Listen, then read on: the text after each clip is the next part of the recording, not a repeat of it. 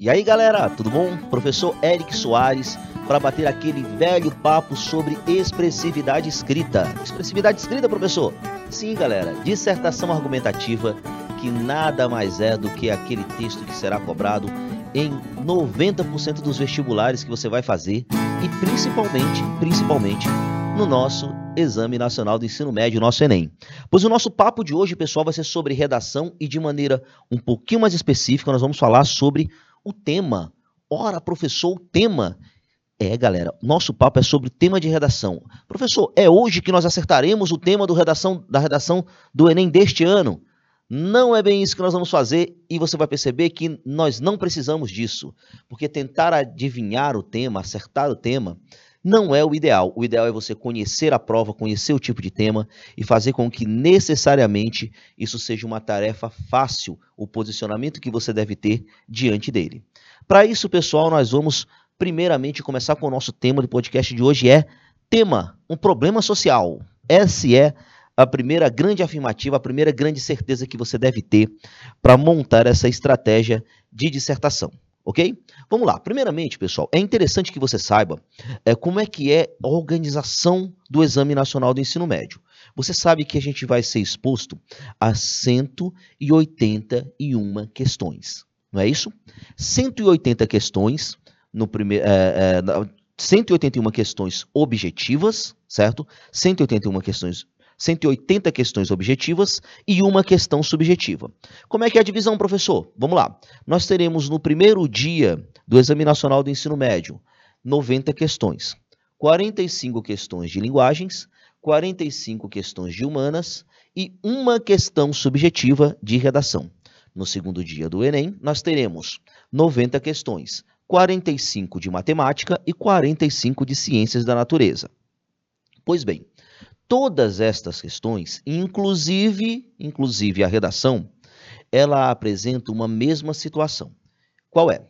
A ideia é que seja apresentado um problema para que o candidato se posicione diante dele. Aí aparece até aí tudo igual entre a questão subjetiva, que é a nossa redação, e as questões objetivas. O que, que vai mudar então, professor? a maneira como você se posiciona diante da situação problema.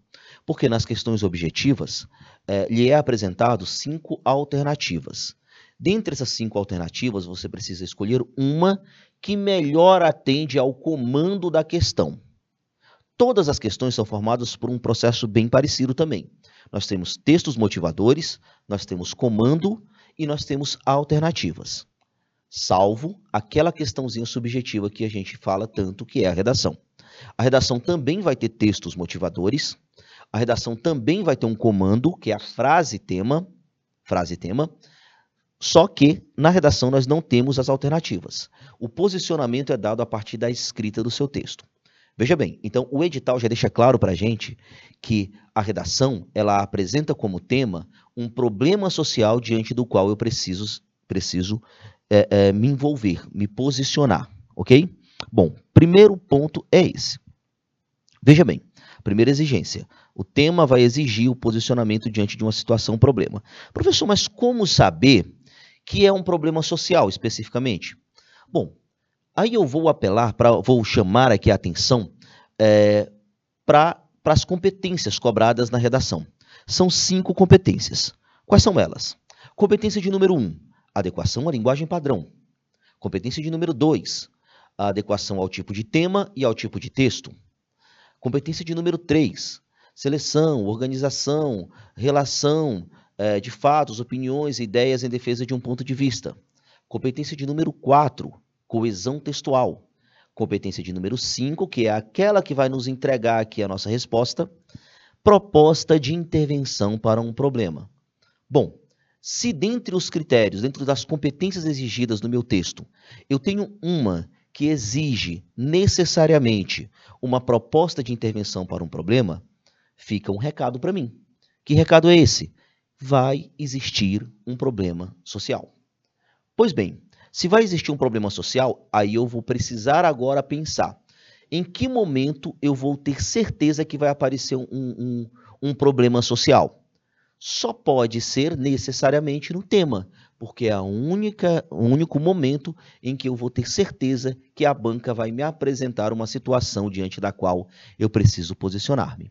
Agora eu já tenho uma certeza: o tema será um problema social. Professor, mas será se isso realmente é verdade? Será se a gente consegue comprovar isso? A gente pode retomar alguns temas anteriores. Vale lembrar que a nova matriz de aplicação do Exame Nacional do Ensino Médio passou a valer a partir de 2009. Tá? 2009 nós tivemos já o primeiro Enem com essa nova matriz que é cobrada até hoje. Até hoje nós temos aí, nós somos baseados nessa matriz, nessas diretrizes de aplicação do Exame Nacional do Ensino Médio, ok? E se você analisar de 2009 até o último ano, todos os temas, todos os temas apresentaram problemas sociais, diante dos quais você precisa necessariamente posicionar. Bom, eu tenho alguns exemplos. Vamos lá.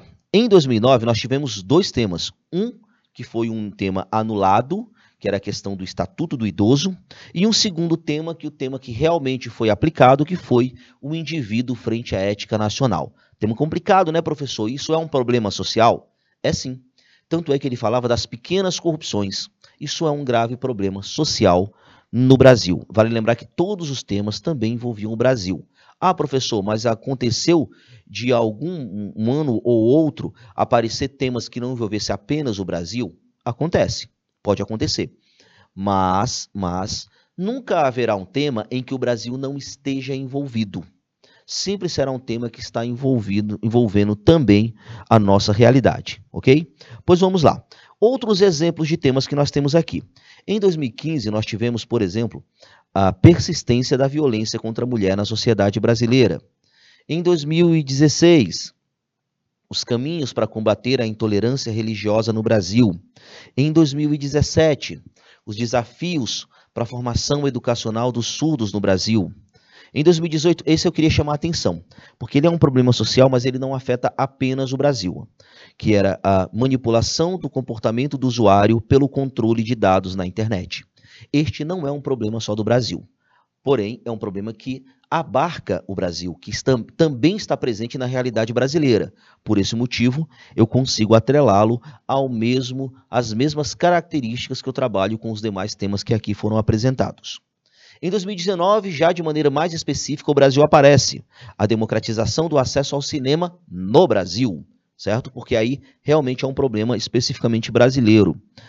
Em 2020, nós tivemos os estigmas associados às doenças mentais na realidade brasileira contemporânea. Em 2021, nós tivemos invisibilidade e registro civil a garantia do acesso à cidadania e, de certa forma, também era um tema que envolvia mais especificamente o Brasil. Pois bem, dentro dessa realidade, desses exemplos que eu acabei de apresentar para vocês, fica uma certeza para a gente, uma certeza para nossa mente. O tema do Enem, com certeza, será um problema social, diante do qual você precisa posicionar-se. E esse posicionamento só pode aparecer de uma forma, o problema existe e deve ser necessariamente combatido. Tanto é que nas competências, lá na competência 5, você apresentará uma proposta de intervenção para esse problema. Certo, pessoal? Então fica aqui a nossa primeira grande certeza do Enem. Não tire isso da mente, que vai ser importantíssimo na construção de um texto produtivo, de um texto com uma grande nota, de um texto que será extremamente funcional e colaborará para sua aprovação. Deixo aqui o meu grande abraço, a gente se encontra na próxima. Até mais, galera!